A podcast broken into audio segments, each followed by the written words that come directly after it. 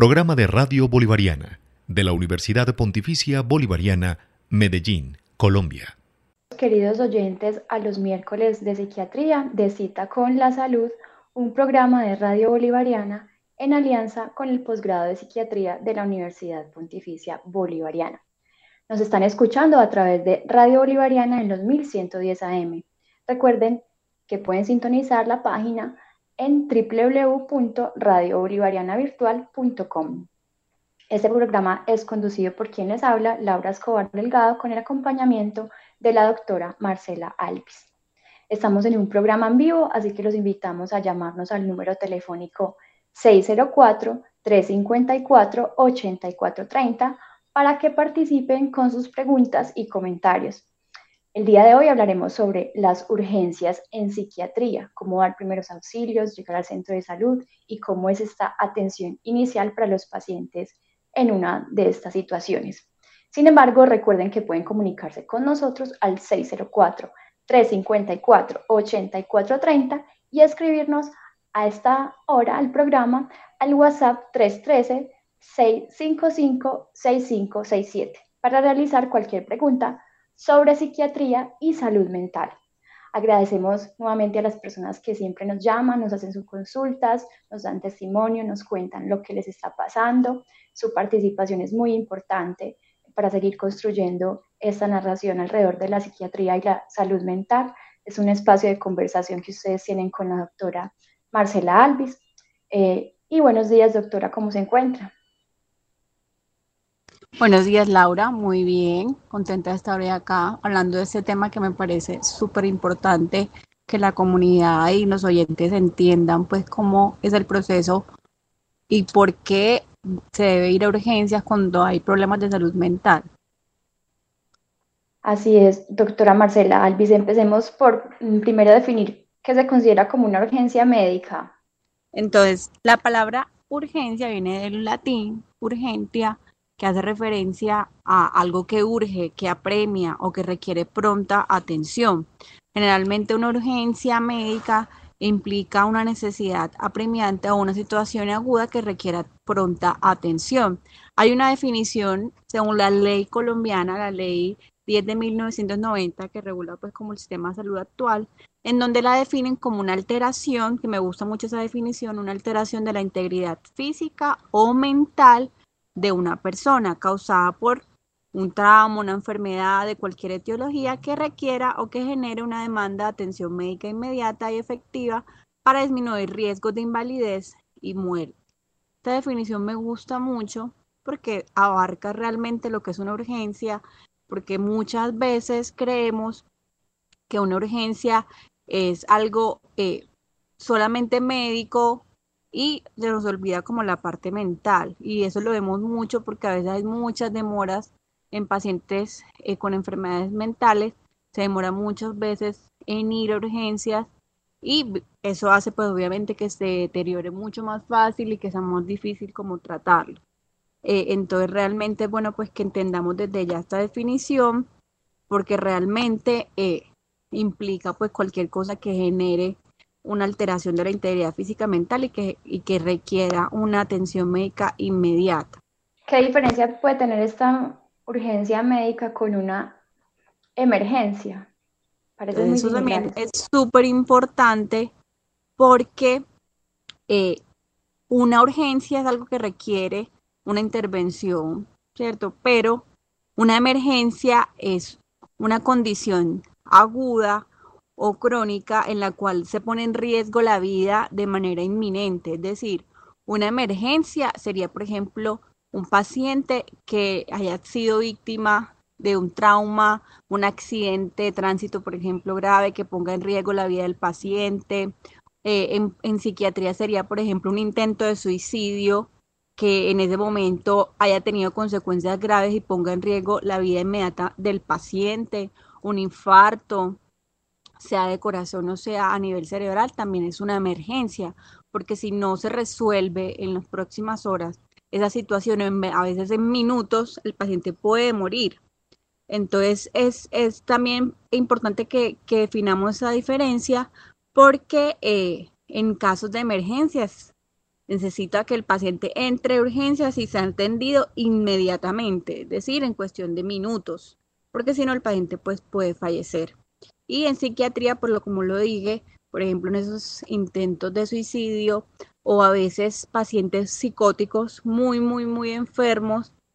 que estén muy agitados, que ponen en riesgo la vida de, de ellos mismos y la de los demás, un paciente también con una manía, en un trastorno afectivo bipolar, que a veces se caminan pueblos enteros y a veces tienen infartos porque esa, ese gasto energético tan alto hemos tenido pacientes, no es tan común hoy como antes, pero eso es una emergencia porque el paciente puede llegar deshidratado, con úlceras, con una demanda cardíaca muy alta y eso es una emergencia que requiere, ya se volvió, aparte de ser algo que, que inició con la parte psiquiátrica, afecta también su parte física y genera que se que necesita una atención inmediata, no solamente de los síntomas psiquiátricos, sino toda la parte orgánica y física del paciente, porque puede morir precisamente como una complicación de su parte pues mental. Entonces eh, es muy importante pues como que eso quede como muy muy claro. Bueno, además de esto que nos cuenta de las situaciones en psiquiatría, ¿qué otros casos mm, pueden generar esta urgencia en el tema psiquiátrico? Entonces, a nivel, pues como tal en urgencias psiquiátricas, es muy raro que veamos que el paciente llegue de forma voluntaria, ¿cierto? En general, los pacientes que uno ve a veces por psiquiatría en urgencias, pacientes que vienen referidos de atenciones de medicina general de otros hospitales, a veces son llevados por la policía, hasta el 30% de los pacientes, eso lo veíamos mucho en el hospital mental, que muchos llegaban llevados por la policía porque los encuentran en la calle a veces, eh, pues generando eh, agresiones o se ven ya incluso malas condiciones, ¿cierto? Entonces, en general, la mayoría de los pacientes van a ser llevados por otras personas. Lo más común en psiquiatría, con lo que vemos que llegan al servicio de urgencia, son pacientes que tienen pues eh, agitación o conductas violentas, ideación o intento suicidio, suicidas, psicosis, que ya vamos a definir que es la psicosis, los episodios de manía, pacientes con cuadros de, intoxicación, sea por un intento de suicidio o porque llegan consumiendo sustancias y se intoxican o las dejan de consumir abruptamente como los cuadros de abstinencia y presentan pues emergencias o urgencias como en ese momento por síntomas que ya los vamos a definir también o pacientes que también tienen trastornos de ansiedad como veníamos hablando previamente los episodios de pánico así que lleven vayan a urgencias también. Eh, incluso también en psiquiatría vemos pacientes que tienen problemas familiares eh, graves donde hay violencia física y también terminan pues siendo atendidos muchas veces por urgencias, pero también tenemos ciertas patologías que están como en el límite porque aunque parecen eh, a veces por el comportamiento mentales, a veces son de base una enfermedad médica, como por ejemplo en el delirium, que el delirium es una situación donde se altera como el nivel de conciencia del paciente eh, y quiere decir que el paciente cambia mucho su estado de conciencia durante el día, puede dormir en el día y estar agitado en la noche y muchas veces las causas del delirio son cosas médicas casi siempre, es decir, un paciente que, que tenga un problema en, en sus pues, hidroelectrolíticos, tenga problemas en sodio, en potasio, incluso infecciones, eh, de base que tengan demencia,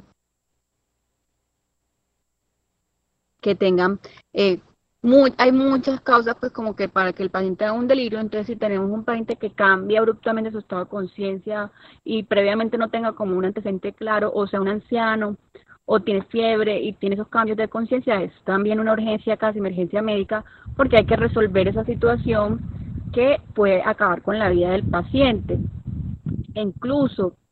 también hay pacientes con crisis epilépticas, o sea, y convulsiones, que a veces no, las convulsiones no son esos síntomas que vemos que el paciente empieza a tener esos movimientos bruscos, sino que incluso pueden tener alucinaciones, cambios en el comportamiento y eh, a veces son llevados y, se cree que solamente hay una causa mental y es también algo médico, orden, también eso pone en riesgo la vida del paciente. También hemos vemos que, por ejemplo, hay una condición que se llama catatonía, que también se vuelve una urgencia y es una, es una patología que está también en el límite de la, de la psiquiatría y la neurología,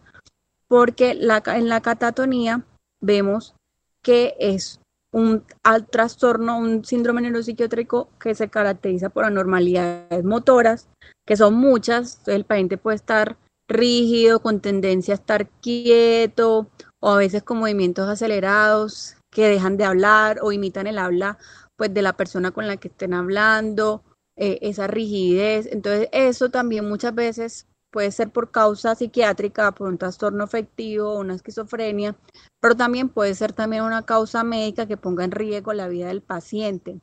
También cuando un paciente con un trastorno psiquiátrico está en tratamiento con los medicamentos que usamos en psiquiatría, muchas veces pueden haber también efectos secundarios que hagan que el paciente vaya a un servicio de urgencias, como por ejemplo con los antidepresivos, los pacientes eh, pueden tener un síndrome que se llama síndrome serotoninérgico, en donde de pronto si el paciente venía consumiendo su antidepresivo, pero consumió otras sustancias, eh, como por ejemplo eh, cocaína, o el paciente venía también consumiendo algunas algunas cosas nutricionales, algunos suplementos hacen que se suba demasiado la serotonina y el paciente puede estar agitado, eh, también puede estar como con diarrea, aumento de las pupilas y eso también se vuelve una urgencia que puede comprometer la vida del paciente. Entonces también por eso muchas veces cuando iniciamos medicamentos eh, hacemos como todas las advertencias, en general a los pacientes les va muy bien, no pasa nada, pero esto podría pasar con interacciones de medicamentos con otros, porque a veces también consumimos antihistamínicos, medicamentos para eh, las náuseas, por ejemplo, como el ondansetron la metoclopramida, y eso también junto con el medicamento psiquiátrico puede causar también eh, un síndrome serotoninérgico, o también los pacientes que consumen antipsicóticos eh, también pueden haber interacciones o dosis muy elevadas que hace que los pacientes tengan, por ejemplo, muchos efectos adversos que pueden requerir manejo en urgencias, como por ejemplo eh, una distonía, que es como una rigidez en el cuello muy fuerte, acaticia, que la acaticia también hace que los pacientes vayan a urgencias. La acaticia es, es, una es como que el paciente tiene que estar de pie, caminando, corriendo, no se puede quedar sentado. Eso genera un desespero horrible. De hecho, hay pacientes que en estados, eh, en esos estados se intentan el suicidio porque es un desespero espantoso. Entonces, eso también el paciente hay que tener lo presente para que pues vayan a consultar en urgencias y, ahí se retiraría pues como el psicofármaco y también a veces se dan medicamentos para corregir esta situación. Entonces realmente hay muchas causas para ir a urgencias por parte de cosas psiquiátricas que muchas veces ignoramos y que pueden tener muchas consecuencias negativas, pues como en la salud de los pacientes. Yo pienso, y lo que quiero decir aquí, eh, en nuestros, los pacientes con trastornos psiquiátricos es una, es, la base ya sabemos que es médica, o sea, hay alteraciones en los neurotransmisores, se van produciendo trastornos ya estructurales también en el cerebro y muchas veces los pacientes, aunque van a estar muy enfermos, como por ejemplo un paciente en cuidados intensivos, la diferencia va a ser que el paciente con trastorno psiquiátrico muchas veces va a estar caminando, va a estar hablando, pero puede estar en ese momento con una situación que esté comprometiendo su vida y que puede comprometer la vida de los demás. Entonces, por eso también es importante que se acuda eh, de forma rápida al servicio de urgencias si tenemos un estado psicótico, por ejemplo, o un episodio de manía, porque realmente, aunque no lo vemos a veces tan comprometido, pues aparentemente sí representa una situación peligrosa y que compromete pues como la integridad realmente del paciente y de los demás. Entonces, por eso es como que hoy que hicimos como traer como este tema. Así es, doctora Marcela Alvis. Recordamos la línea participativa 604-354-8430. Pueden hacer cualquier consulta sobre este tema o otro de salud mental y psiquiatría. Eh, doctora Marcela Alvis, ¿cómo atender a una persona, pues un familiar, eh, alguien que tenga una urgencia, ¿cierto? Esté en la casa o esté en el trabajo y necesite ya ir al centro de salud, cómo se atiende a ese familiar, cómo se atiende a esa persona, si quizá está muy reacio, no quiere por la fuerza, se puede hacer esto o cómo atender esta situación tan compleja. Bueno, es muy importante esta pregunta porque lo vemos mucho. Primero,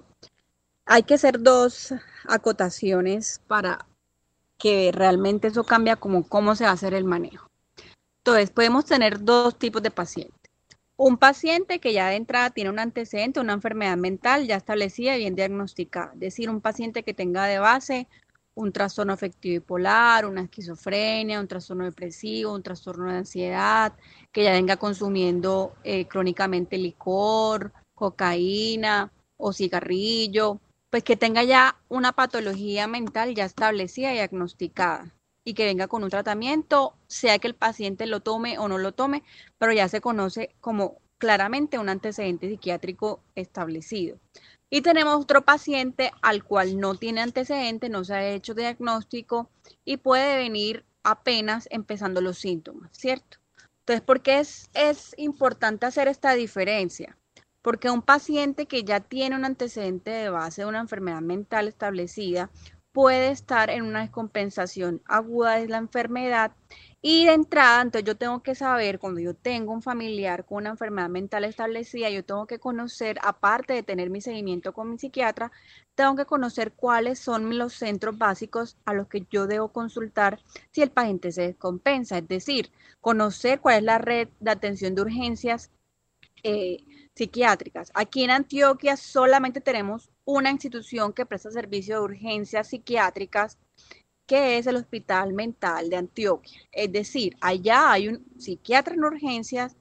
no 24 horas, sino en el, de 7 a 7 de la noche, que atiende urgencias psiquiátricas pero se atienden las urgencias 24 horas porque siempre igual hay un médico general que hace el triaje en urgencias y recibe los pacientes. Por lo general, si llega, por ejemplo, en la madrugada, ya el psiquiatra apenas llega a las 7, pues lo revisa y se da el manejo o cuál es la atención que va a requerir ese paciente en el servicio de urgencias psiquiátricas. Entonces, si yo tengo un paciente con esa enfermedad mental ya establecida y yo lo voy a llevar porque ya sé que está descompensado su enfermedad mental, sea porque si tiene una esquizofrenia está psicótico en ese momento, es decir, está desconectado a la realidad, teniendo alucinaciones, escuchando cosas que no están, viendo cosas que no están, creyendo que lo están persiguiendo, que lo quieren matar, de pronto está agresivo ya con la familia o este paciente con manía está también acelerado, comprando muchas cosas, también está de pronto... Eh, caminando o está muy deprimido y, ya ni siquiera se pare de la cama, con ideas suicidas muy establecidas. Entonces ese paciente pues se debe llevar de verdad a un servicio de urgencias psiquiátricas, que lo más eh, aquí sería el hospital mental. Entonces ese paciente va a, referir, va a requerir como esa atención y muchas veces no va a querer ir. ¿Cierto? Como dijo ahorita, muy raro es el paciente que llega solito con su descompensación o que llega con su familiar muy voluntariamente a que lo atienda. Entonces, en una descompensación de una enfermedad mental muchas veces está comprometido el juicio y el raciocinio. ¿Qué es el juicio y el raciocinio? La capacidad de yo mismo determinarme, de tomar decisiones que afecten mi vida o la de los demás. Entonces, muchas veces, por eso les decía, que de hecho ya en el hospital mental muchas de las pacientes que llegaban por urgencias llevan llevados por la policía. O si un paciente está tan agitado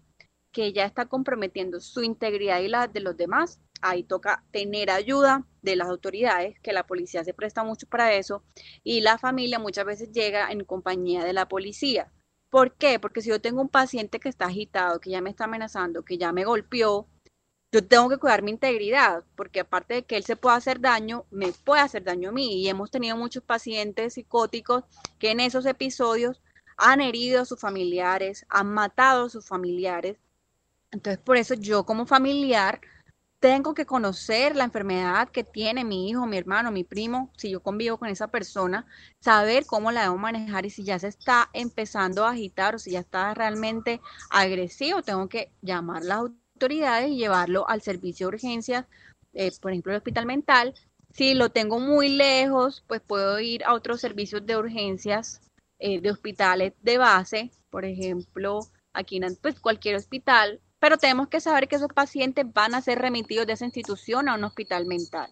sea el Hospital Mental de Antioquia, sea SAMEI, sea REMI, sea pues cualquier institución que tenga servicio de hospitalización de salud mental, que no son todos. Por ejemplo, aquí en la Clínica Bolivariana, para gente que sea por psiquiatría y que requiere hospitalización, va a ser siempre remitido. Y muchas veces esas remisiones se demoran hasta 5 o 7 días. Por eso es que si yo tengo ya conocimiento de que mi paciente, mi familiar tiene una enfermedad mental que está exacerbada, pues lo mejor es llevarlo directamente a ese servicio de salud mental para ahorrarme todo ese tiempo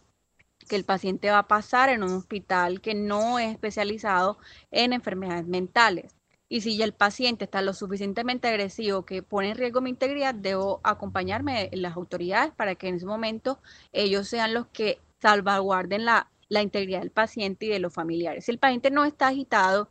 el paciente está tranquilo, está más bien muy deprimido, ya se, se intentó suicidar, está intoxicado, pues yo lo puedo llevar por mis propios medios al servicio pues, de urgencias. Si tenemos un paciente que no tiene antecedentes de enfermedad mental, pero que está presentando síntomas como agitación, cambios de su estado de conciencia, el paciente está eh, de pronto eh, muy deprimido de forma aguda,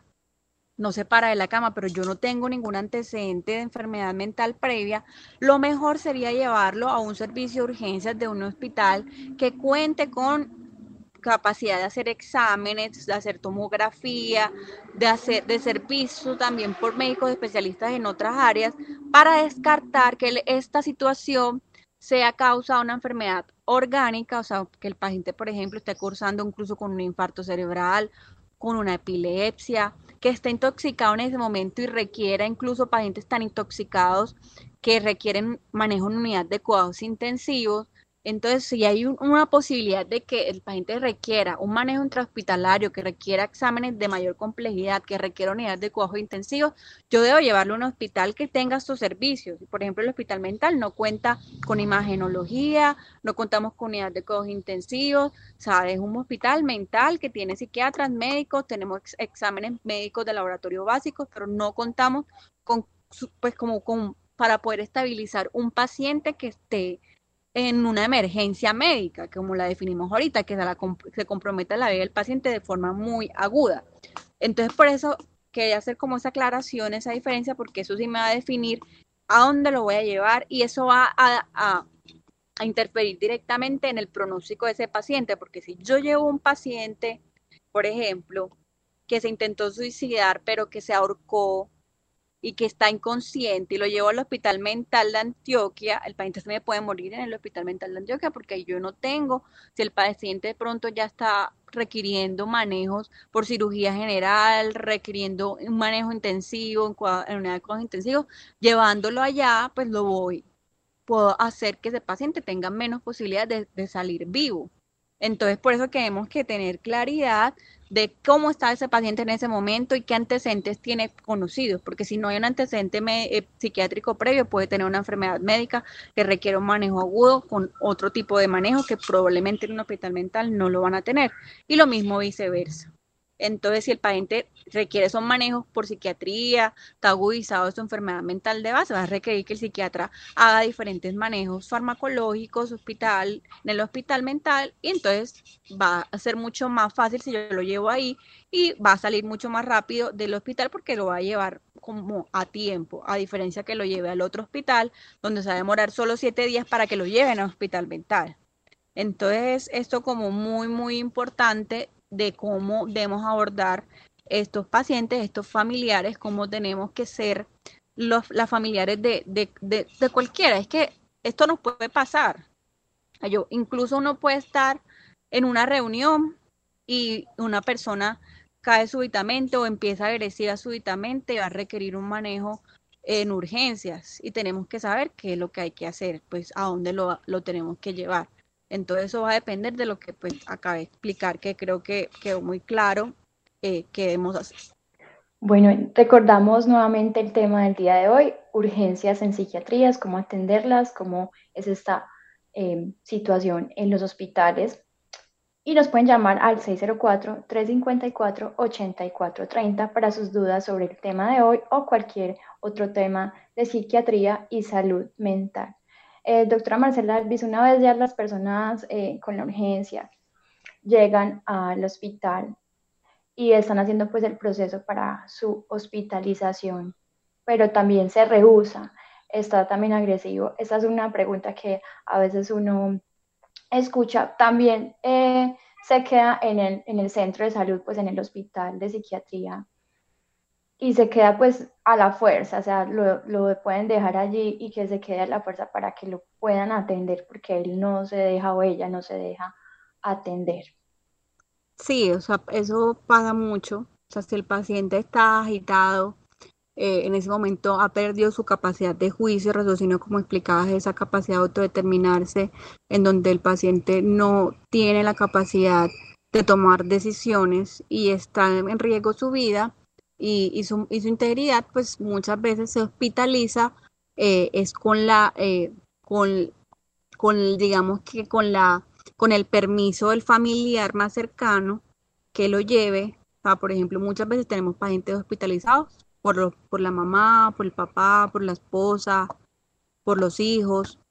Porque, eh, como dije, muy pocos pacientes, a un paciente psicótico no va a querer que lo hospitalicen y va a estar muy gravemente enfermo. Entonces, llegan agresivos, agitados en el servicio de urgencias, si es un hospital mental, el manejo pues está muy bien establecido, o esto es algo del día a día, el paciente, los enfermeros son expertos en poder inmovilizar al paciente, poder administrarle un medicamento que baje rápidamente este nivel de agitación, que el paciente pueda estar tranquilo. Muchas veces se inmoviliza también de forma física, es decir, que el paciente pues después de que se ceda, porque jamás Jamás inmovilizamos un paciente sin sedación, es decir, yo no voy a tener un paciente que lo va a inmovilizar en la camilla y el paciente va a estar despierto, gritando, consciente pues de, esta situación. se, hace la sedación y se inmoviliza por lo general no más de dos horas. Siempre estamos pendientes de la perfusión de los, de los miembros donde se inmoviliza, de manos y pies. Y si a las dos horas el paciente ya está más tranquilo, se puede retirar la, la la inmovilización ya se continúa con el manejo farmacológico del paciente, se pasa a piso y el paciente por lo general va a pasar los siguientes días más tranquilos, pero hay pacientes muy enfermos que, que incluso ya en el hospital, eh, después de varios medicamentos, siguen muy agitados, entonces se quedan en habitaciones solos y a veces pues son muy violentos y toma a veces varios días poder estabilizar estos pacientes y muchas veces los, los enfermeros han salido pues o incluso los psiquiatras lastimados, por eso es que es que son expertos en ese manejo, pero aún así hay pacientes muy difíciles, pero sí durante el tiempo que el paciente tenga eh, alterada su nivel de juicio, va a estar hospitalizado con el permiso de su familiar. Jamás hospitalizamos a un paciente que la familia no esté de acuerdo. Es decir, si el paciente está muy, muy enfermo, no se quiere hospitalizar y la familia no quiere, tampoco se obliga. A menos que sea un niño o un paciente en, situación de discapacidad donde es entonces la institución y el personal médico quien toma, por decir algo, la potestad o, o el cuidado de un paciente. Porque si yo tengo un niño que me llega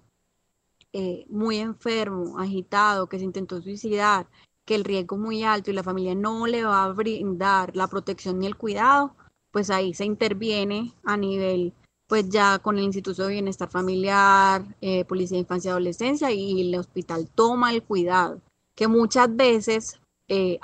pasa mucho cuando los pacientes llegan con signos de violencia física y sexual, en donde muchas veces son los familiares los que hacen ese tipo de, actos, entonces es el hospital quien se encarga del cuidado y, que, quien busca la protección de este paciente para que realmente eh, el paciente pueda no volver a repetir esta situación y tenga los mejores cuidados para que eso no se repita. Entonces, es depende, pues realmente lo que queremos y tenemos muchos pacientes que, que, están en el hospital conscientes de que están hospitalizados y que quieren estar hospitalizados hasta no estar bien, es decir, no todos los pacientes que tenemos en un hospital mental están obligados,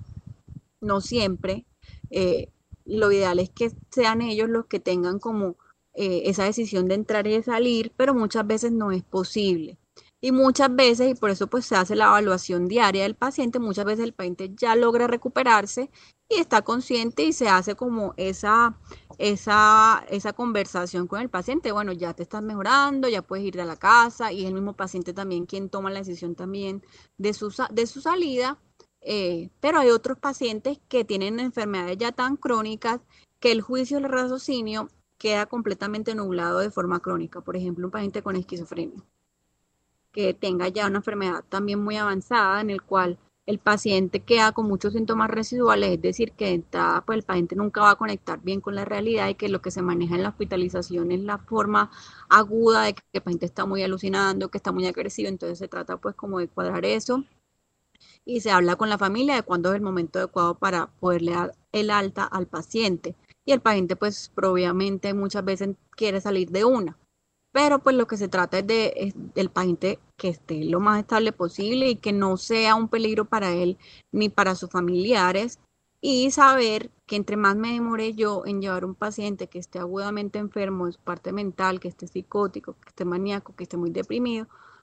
más difícil va a ser que el paciente se recupere y vuelva como un estado funcional donde pueda volver a ser como quien era y, quien, y, y, tener un trabajo estable y estar bien como con sus familiares. Por eso es que el tiempo es cerebro. Esto es una frase que le encanta a los neurólogos y que la usan mucho eh, en las campañas que se hacen sobre infartos cerebrales, pero también en psiquiatría el tiempo es cerebro. Entre más yo pase enfermo, entre más yo pase descompensado, más daño va a tener en mi cerebro, más toxicidad va a tener en mi cerebro y más difícil va a ser la recuperación y más difícil va a ser volver a ser funcional. Entonces ese es otro mensaje que queremos dejar claro hoy. No debemos demorar, o sea, yo sé que hay muchos temores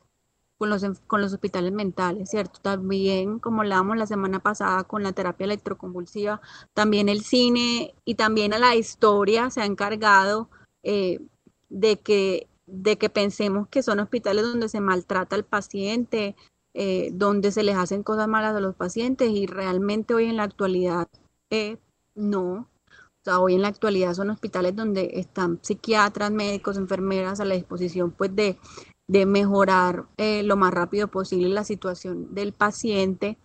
y en donde realmente se tienen en cuenta pues todos los protocolos de salud, que si es real con respecto a los hospitales mentales, que la inversión que se hace en los hospitales mentales es mucho menor que la que se hace en un hospital general donde se atiende todo tipo de pacientes. Eh, entonces sí hay condiciones que son inferiores y vemos de pronto eso en la parte, digamos, porque todos los hospitales tienen como una parte que es más de hotelería, ¿cierto? De hecho, uno, uno entra en un hospital y uno puede pagar, digamos, como aparte, pues como una, habitación con televisor, que tenga una cama bonita, que sea más grande, ¿cierto? Eso, eso uno lo paga y por eso muchas veces la gente que tiene prepagada tiene a su disposición en la hospitalización pues un servicio eh, mejor en cuanto como a la hotelería. Entonces, en los hospitales mentales, digamos que eso ha sido descuidado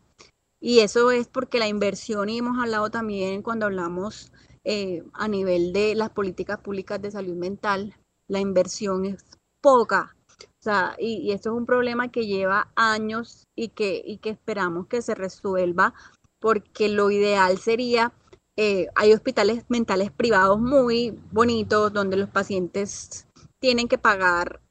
digamos, aquí desde un promedio un millón y pico por día y pues son muy pocas las personas que pueden acceder a esto, donde pues tienen zonas verdes muy lindas, habitaciones lindas, donde hacen, donde les hacen hasta servicio de spa, donde tienen yoga, donde tienen muchas cosas que digamos que serían ideales para un paciente que va a durar a veces un mes, dos meses hospitalizado, porque a veces son pacientes que se demoran en mejorarse, también porque se demoran en consultar, y uno quisiera como darle esas condiciones también eh, a estos pacientes, pero muchas veces, y es lo que tenemos, no es así. Vemos que, por ejemplo, si en esa parte eh, estamos un poco quedados y no son a veces como las, habitaciones más lindas, no son las camas más lindas, no son las zonas verdes más lindas. Y, y, y sí se ve esa diferencia con otro tipo de hospitales. Y es una cosa pues que, que sí tengo que ser sincera con eso, pero pues es como esta parte pues de hotelería y de, y de, y digamos de tener como cosas más lindas, pero a nivel de cuidado, realmente sí se procura por darle el tratamiento que requiere, el, el, el cuidado que requiere, el trato humano. O sea, por ejemplo, eh, yo que estuve pues, un año entero pues, en el hospital mental, pues se trata dar un trato humano a los pacientes y que se recuperen lo más rápido posible. A pesar de que no tenemos los lujos, la calidad humana del personal es muy idónea. Yo creo que eso es lo que debe tranquilizar a los familiares. Sí, el paciente no va a ir a un lugar de lujo, no va a tener televisión en el cuarto, sí, no va a tener ni el celular porque eso es una de las cosas que se quitan en el hospital mental, pero va a tener los cuidados que requiere en cuanto a la parte médica. Y, eso es lo que, lo que nos debe tranquilizar y que, y que en la casa muchas veces no es posible el manejo. Hay otro tipo de hospitalizaciones que solo se pueden hacer y que también se ha vuelto, pero es que hoy en día la salud mental de calidad muchas veces se ha vuelto un lujo que me parece muy triste, eh, porque por ejemplo, si yo tengo mi psiquiatra de base que yo consulto particular y donde ese, psiquiatra eh, me responde a mi celular cuando yo, mi paciente o mi hermano está enfermo. Muchas veces se procura como un manejo en casa donde los familiares dan un soporte espectacular, donde los papás se quedan entonces cuidando a ese paciente 24 horas, donde el psiquiatra incluso hace manejo a veces en casa, va y lo visita, va y llama diariamente, entonces el paciente puede tener como una hospitalización en casa. Eso también es un escenario pues ideal y que, y que se logra, pero no se logra en pacientes que no tienen soporte económico y social y que realmente tienen que recibir entonces el manejo es intrahospitalario. Entonces es conocer qué tenemos. O sea, si yo no tengo mi disposición estas herramientas, porque lamentablemente, como les digo, la, inversión en, en, cuanto a las políticas públicas de salud mental son pocas, pero tengo pues esta alternativa del hospital mental, de San Medina de otros hospitales, pues saber que tranquilamente realmente el paciente va a estar bien y que aunque no va a tener las condiciones de hotelería pues más lujosas, pues lo ideal es como que el paciente salga de esa, de esa situación, de esa exacerbación que tiene en ese momento que compromete su vida y la de los demás. No sé si me estás escuchando, Laura. Bueno, entonces creo que perdimos un momentico el audio de Laura, pero eh, quería dar como unas pautas, eh, una por una, de como las eh, urgencias más comunes que tenemos en psiquiatría. Recordar que, que es la psicosis, que un día hablamos solamente de la psicosis, es, es un episodio donde el paciente tiene esa ruptura de la realidad que tiene muchas causas. Si el paciente ya tiene un antecedente de una, de una esquizofrenia, un trastorno bipolar, una depresión, probablemente esa sea la causa, pero si no, pueden haber problemas neurológicos, médicos que causen la psicosis, que es donde el paciente empieza a tener alucinaciones, creencias que no son ciertas, muchas veces creen que, lo, que los persiguen, que los van a matar. Entonces, el manejo de estos pacientes, si ya están siendo agresivos, o, solamente por el hecho de tener estos síntomas, el manejo debe ser en urgencias donde se va a tratar de tranquilizar al paciente, se da manejo con antipsicóticos y se hacen los exámenes eh, que requiera si es el primer episodio. Siempre en el primer episodio psicótico se debe descartar que no haya una enfermedad médica, entonces por eso digamos que estos pacientes si es la primera vez, sí sería bueno llevarlo directamente a un hospital que no sea psiquiátrico, sino por ejemplo una clínica donde tengan servicio de tomografía, hasta de resonancia, de exámenes, donde se le pueda hacer todos los exámenes pertinentes y descartar que no es una enfermedad médica. También otra causa común es un episodio de manía, que es eh, esa enfermedad bipolar, a veces no se conoce, sino que llegan directamente en el primer episodio, donde el paciente está eufórico, exaltado, irritable muchas veces, a veces está agresivo, se cree que tiene poderes, se cree que tiene mucho dinero, a veces ha comprado muchas cosas, a veces incluso hay pacientes que queda su familia en ruinas porque en ese episodio eh, gastaron, vendieron casas, se van caminando de aquí a Guatapé. Estos episodios, si es la primera vez, también sería ideal llevarlo a un hospital que cuente con servicios de imagenología para descartar que no sea otras causas médicas y ya se conoce el antecedente de enfermedad bipolar, llevarlo directamente en urgencia de un hospital mental donde pues se va a manejar pues eh, esa agudización. Muchas veces el paciente ha dejado de tomar los medicamentos, entonces se reinicia. Si está agitado pues se maneja en ese momento pues la agitación. Pero recordar, como digo, un episodio de manía de psicosis, entre más tiempo demore el paciente en ese, en ese estado, más toxicidad va a haber en el cerebro, más daño puede quedar residual, entonces es más difícil que un paciente vuelva a la normalidad si se demora mucho tiempo en esos estados, entonces hay que ir inmediatamente. Lo que explicaba ahorita pues de, lo que era una catatonía, si el paciente está eh, intento de suicidio, si el paciente por ejemplo viene consumiendo sustancias, eh, entonces pueden pasar dos cosas. El paciente se puede Puede sufrir una abstinencia, que son las reacciones físicas como mentales que ocurren cuando una persona que consume una sustancia que genera adicción la deja de consumir. Esos síntomas pueden variar dependiendo de la sustancia, el tiempo que la persona la lleve consumiendo. Por ejemplo, una persona que sea adicta al alcohol, que ya lleve mucho tiempo y lo deje de consumir abruptamente, puede tener escalofríos, temblor, debilidad, náuseas, cefalea, se puede deshidratar y pueden desarrollar una entidad que se llama delirium tremens, que es una alteración del estado mental que pone en riesgo la vida del paciente, donde el paciente incluso puede hasta tener alucinaciones, ver animales que no están. Entonces hay que correr porque el paciente tiene que recibir ciertos medicamentos para superar este estado pues, de abstinencia que es peligroso. Lo mismo como adicción a otros narcóticos como la morfina, heroína, también puede generar cuando el paciente lo suspende abruptamente, hiperactividad, fiebre, taquicardia, pupilas dilatadas, dolor abdominal, diarrea. También la adicción a ciertos ansiolíticos como las benzodiazepinas, como el clonazepam, eh, el lorazepam, el prazolam, si se dejan de consumir, si se dejan de tomar abruptamente, también van a producir debilidad, malestar, temblores, eh, insomnio, alucinaciones y también se vuelve una, una urgencia porque también pueden comprometer la vida del paciente. Entonces, si esto está pasando, hay que llevarlo. También ahí sería ideal un hospital que cuente con todos los servicios porque pueden requerir manejo en unidad de cuidados intensivos. Igualmente, paciente que consume sustancias se puede intoxicar por estas sustancias. Entonces, pueden tener una sobredosis o cambios como la dosis y consumo otro tipo de medicamentos o sustancias y tener una intoxicación que también va a, va a, producir cambios psicológicos y conductuales, que también puede generar agresividad, alteración de la conciencia, eh, que también requerirían manejo en un hospital que cuente con todos los servicios. Tenemos una llamada.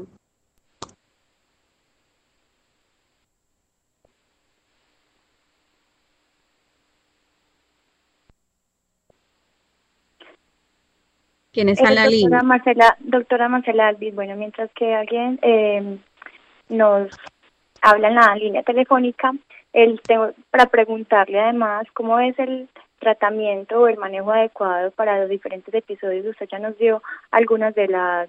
eh, indicaciones, pero cómo sería el manejo adecuado para el episodio psicótico, para el episodio de manía, eh, para una persona que está con depresión y requiera ya una hospitalización de urgencias, como en estos casos eh, puntuales específicos, cómo es esta atención de urgencias y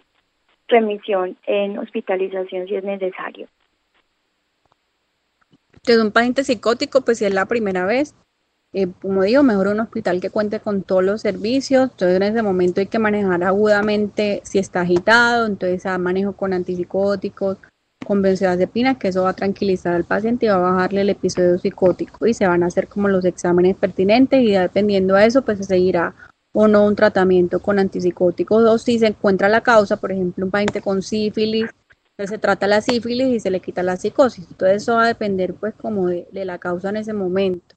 Lo mismo un paciente con un episodio de manía que sea por la, la enfermedad mental, por la, el trastorno bipolar, pues se va a reiniciar el manejo farmacológico en urgencias, si se está agitado se da el manejo de la agitación en ese momento y va a durar los días que requiera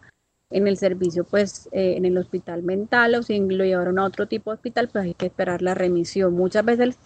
los pacientes se mejoran un poco en urgencias y a veces no esperan la remisión y eso también es un error. Lo ideal es que el paciente sea el médico o el psiquiatra quien decida cuándo es pertinente que un paciente sea dado de alta y que pueda recibir manejo en casa, o que sea por criterio del médico o del psiquiatra quien defina que el paciente tenga un entorno en donde es posible que el paciente sea manejado en casa. muchas veces nos creemos con el criterio de, de qué es lo que el paciente requiere, esto es un error muy grave, creer que yo lo puedo manejar, entonces vamos a veces exigiéndole al psiquiatra que nos mande los medicamentos y yo lo manejo en la casa y, y, uno a veces el paciente muy enfermo. Entonces no seamos tercos y si vamos a, a ir a urgencias a buscar ayuda porque la necesitamos, recibamos la ayuda de forma completa, no hagamos las cosas a medias. Las cosas a medias a veces son muy malas y a veces son peores porque si yo, por ejemplo, tengo un paciente que tiene, tuvo un intento de suicidio grave, entonces el paciente tiene una enfermedad mental también de base, por ejemplo, una depresión, entonces a veces los papás o los familiares o el mismo paciente, no, deme el, medicamento para la depresión y yo, yo, ya, yo, yo no me quiero matar hoy, eh, yo me voy para mi casa y muchas veces con ese mismo medicamento que uno les manda, es con ese medicamento se suicida. Entonces, si el médico o si el psiquiatra considera que el paciente debe durar unos días hospitalizados porque el riesgo es muy alto que el paciente eh, presente pues o pueda suicidarse o el paciente está en un estado psicótico de manía o está muy deprimido y el paciente se puede poner peor en la casa, pues aceptemos la conducta y estemos muy pendientes de nuestro paciente. Hay también que aclarar cómo son las hospitalizaciones mentales en cuanto a que, por ejemplo, en un hospital general normalmente está el paciente con su acompañante. Ahorita que estuvimos pues muy mal con el COVID, no habían acompañantes, solamente niños y, personas pues como discapacitadas. Pero generalmente en una hospitalización siempre está el paciente con su acompañante. En una enfermedad, en una hospitalización, en un hospital mental, está el paciente solo. Pero pues se reciben visitas, el paciente recibe llamadas, que por lo general son llamadas ahí en el servicio, al paciente no se le deja el celular esto es porque precisamente estos pacientes son difíciles y muchas veces hay muchos pacientes muy descompensados y también puede ser, puede interferir el familiar como el manejo que se le dé al paciente y va a ser muy traumático si yo tengo mi, a, mi, a, mi, a mi esposo, a mi hijo, a mi hermano muy psicótico y saber cómo que lo inmovilizan, que el paciente está gritando, pues eso también afecta eh, la parte emocional de ese acompañante y también del paciente. Entonces, muchas veces, por eso es que realmente no hay acompañantes en una hospitalización de un hospital mental o una hospitalización por salud mental. Y eso también muchas veces cuesta entenderlo,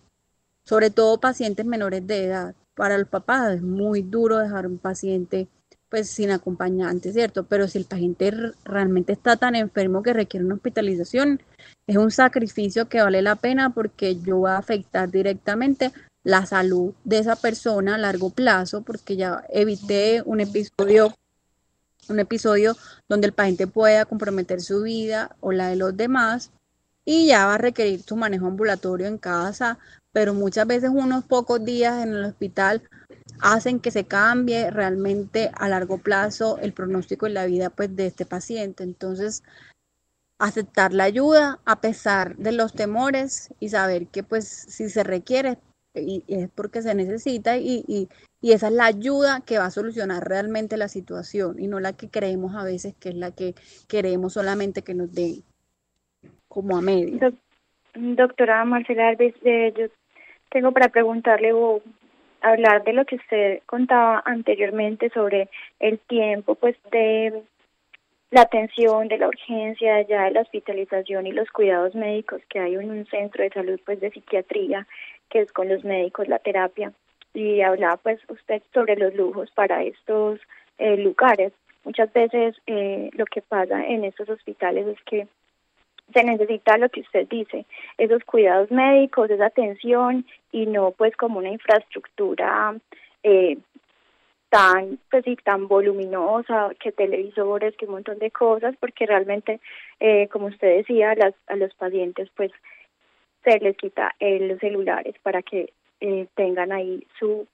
tratamiento con otro tipo eh, de actividades lúdicas, de terapias, o hay el televisor para que pues se distraigan o no sé, otros tipos de, de distracciones que no estén pues enfocadas en una pantalla o en, o en una o en aislarse todo el tiempo, ¿cierto? Esto como para que también pues las personas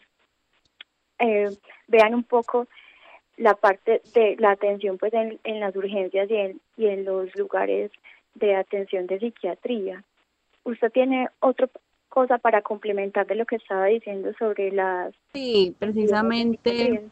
eh, se hace también terapia ocupacional, pues se hacen actividades. Al paciente eh, se hace un manejo conductual, es decir, el paciente tiene que arreglar su cama, eh, organizar sus cosas, llevar, pues, tener como un orden que también se hace mucho, porque son pacientes que por lo general físicamente están bien, no es como acá, por ejemplo, en un hospital general del paciente a veces está en cama postrado, estos pacientes por lo general no, entonces se hace un manejo también conductual, de que el paciente también, incluso muchas veces, casi siempre los pacientes están en, habitaciones colectivas con otros pacientes. Y esta, esta interacción también es, es muy terapéutica. Muchos pacientes se dan cuenta de los enfermos que están viendo otros pacientes enfermos y muchas, muchas veces también las experiencias de otros pacientes en otras recuperaciones. Muchos pacientes experimentan una hospitalización por primera vez y son otros pacientes quienes le, le dan como la experiencia de, que ya han pasado por eso. Entonces eso también es terapéutico y lo ideal es que el paciente tenga esos, momentos lúdicos donde se hacen esas terapias ocupacionales, donde se sacan en el patio, en zonas verdes, donde el paciente también Muchas veces se les coloca música, eh, se ponen, por lo general hay uno que otro televisor donde se permite por ciertos horarios eh, que vean y que y depende del paciente y se controla pues qué tipo de canal pues quiere que el paciente se vea. Por lo general son programas como de música, pues cosas que, que relajen al paciente. O sea, yo no voy a ponerle el noticiero para que el paciente se estrese por la situación actual o que vea películas de terror o que vea cosas pues que lo pueden alterar. Entonces todo eso se controla en un hospital eh, mental y realmente se trata que el paciente esté más bien dinámico, o sea, no, no tenga como un proceso que está acostado ahí todo el día y recibiendo, porque mucha gente se imaginará, no, un paciente en un hospital mental, lo tienen dopado todo el día y está acostado en la cama, está chantado. No, si bien uno no obliga al paciente a que se, a que se integre a todas las actividades, sí se incentiva y no, no queremos que el paciente esté todo el día acostado, porque de hecho muchas veces que hacemos un manejo psicológico, pacientes que requieren terapia por psicología y se les hace la terapia diaria entonces tiene que levantarse, tiene que hablar, tiene que atender al psiquiatra, tiene que hacer la terapia ocupacional, tiene que pararse a comer, siempre se le lleva por lo general, eh, a menos que estén aislados o que no puedan como, que estén como un comportamiento muy agresivo, se trata de que coman en comunidad en comedores colectivos, o sea, porque todo eso también es parte del manejo conductual que se hace. Entonces, eh, es también que el paciente participe y eso se parte como el tratamiento. Y si bien, como dijimos, ojalá tuviéramos condiciones más, más lujosas, porque yo sé que eso también es chévere, o sea, no es lo mismo estar en un lugar en donde eh, yo tenga pues como mi habitación sola, bueno, o que tenga una habitación compartida donde las camas sean más lindas, donde las paredes estén bien lindas, donde las zonas verdes, incluso tenga yo piscina, pues igual pues hay terapias pues que, que lo pueden requerir, pero pues generalmente uno no necesita esas cosas pero sí quisiéramos unas condiciones más agradables.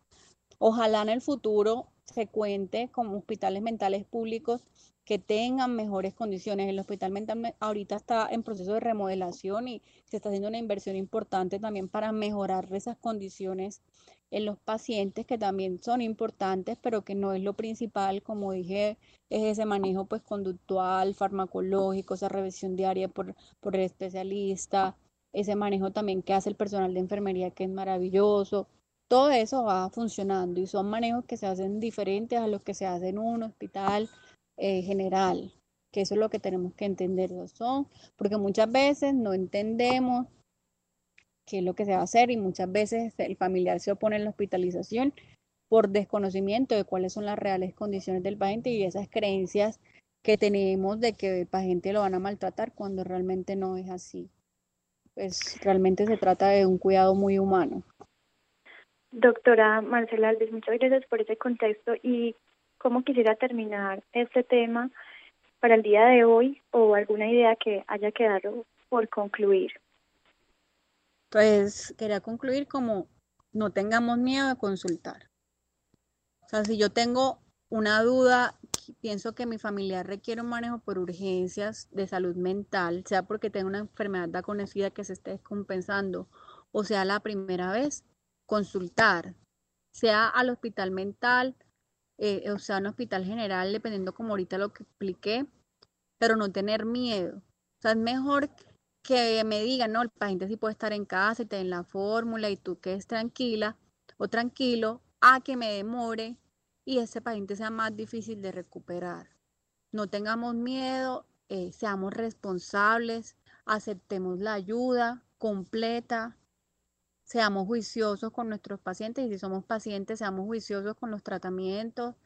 y, y, alertemos lo más rápido posible a la especialista. Lo ideal sería que cada paciente tenga acceso a su psiquiatra personal y que lo llame apenas se sienta mal y sea el psiquiatra quien lo oriente, pero si eso no lo tenemos al alcance, porque muchas veces el paciente solo tiene disposición el psiquiatra de la EPS, que a veces cada ratico se lo cambia, entonces si no tenemos como eso, conocer y este programa de pronto es muy útil para conocer cuándo consultar. Ya me estoy descompensando mi patología, mejor me voy de una para urgencias psiquiátricas y que sea el psiquiatra en ese momento quien defina el manejo y, y yo aceptar ese manejo, no demorarnos. Es muy triste muchas veces cómo los demoran y cómo cambia. O sea, un paciente con una enfermedad de salud mental está muchas veces igual de enfermo que un paciente que está en una unidad de cuidados intensivos, pero la diferencia es que este paciente con enfermedad mental está caminando, está hablando muchas veces, pero no entendemos que está tan grave como un paciente en una UCI.